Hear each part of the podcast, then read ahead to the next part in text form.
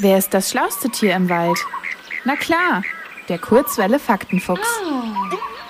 Maskottchen können in Form von Personen, Tieren oder Gegenständen auftreten. Sie sind oft das Erkennungsmerkmal von einem Verein oder einem Unternehmen. Sie begeistern das Publikum oder KundInnen. Manche Maskottchen werden sogar zu einer Trendfigur. Dann gibt es sie als Anstecker, Plüschtier oder als Gummibärchen. Es gibt aber auch lebende Maskottchen. Zum Beispiel den Geißbock Hennes vom 1. FC Köln.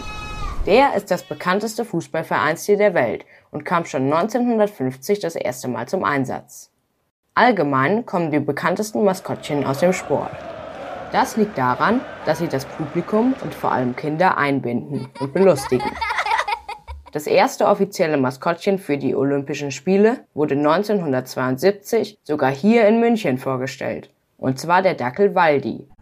Ab 1980 gab es dann erst die freilaufenden und lebensgroßen Plüschgestalten, die heute bei den meisten Veranstaltungen zu sehen sind